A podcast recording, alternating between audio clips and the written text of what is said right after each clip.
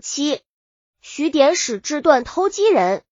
明时，延州府寿昌县典史许报国擅断疑难案件，执法严明，远近闻名。地大流氓、赌徒、酒鬼以及各式各样的犯罪分子都很怕他。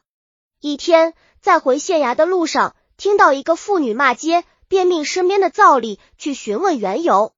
灶吏回烹说，居民刘二家丢了一只鸡，刘二的老婆在寻鸡骂街，已有一个多时辰了。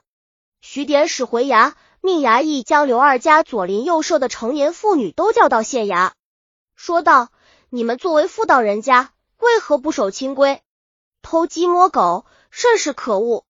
是谁偷的鸡？如果自己承认，就只追赔只鸡；如果不承认，过会儿我审问出来，一问罪，结果没人承认。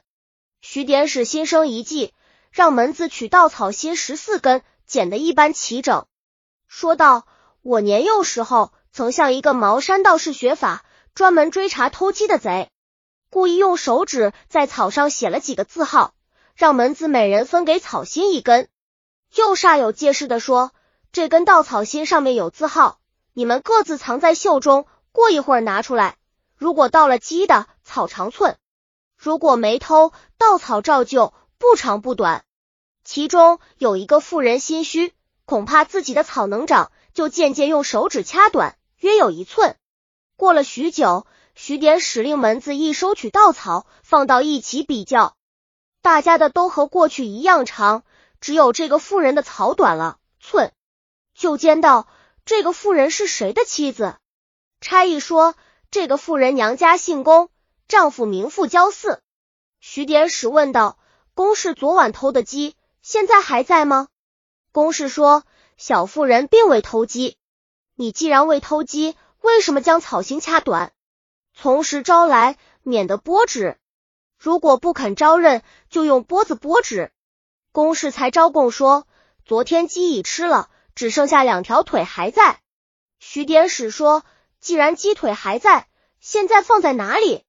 公事说，放在屋内小厨里面。徐典史命灶立二人到其家搜出赃物，并将其丈夫捉来。徐典史说，副教四，你的妻子偷鸡。你怎么不制止？怎么能服同作恶？遂将夫妇二人各打二十大板，令副教四敲锣呐喊，待公事在大街痞门游行。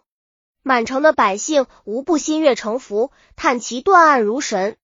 杨玉堂剧《新柱国朝明公神段详行公案》编写。